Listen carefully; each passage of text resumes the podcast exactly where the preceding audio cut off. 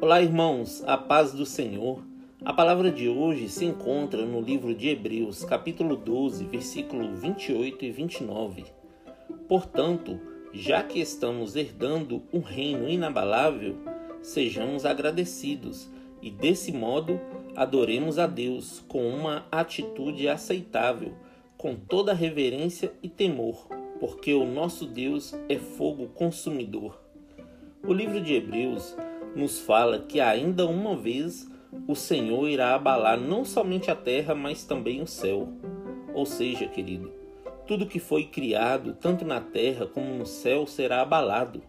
Aquelas pessoas que ouviram a palavra de Deus e a rejeitaram serão abaladas também. Mas nós que ouvimos a palavra do Senhor e o aceitamos como único e suficiente Salvador de nossas vidas, recebemos um reino inabalável da parte de Deus. Por isso, precisamos ser gratos ao nosso Deus.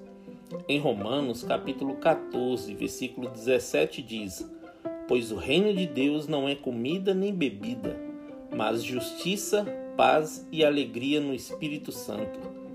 Quem recebe o reino de Deus terá uma vida de justiça, paz e alegria no Espírito Santo, e nada poderá lhe abalar. Amém? Creia nessa palavra, querido, e se renda a Cristo enquanto há tempo. Que Deus abençoe você, sua casa e toda a sua família.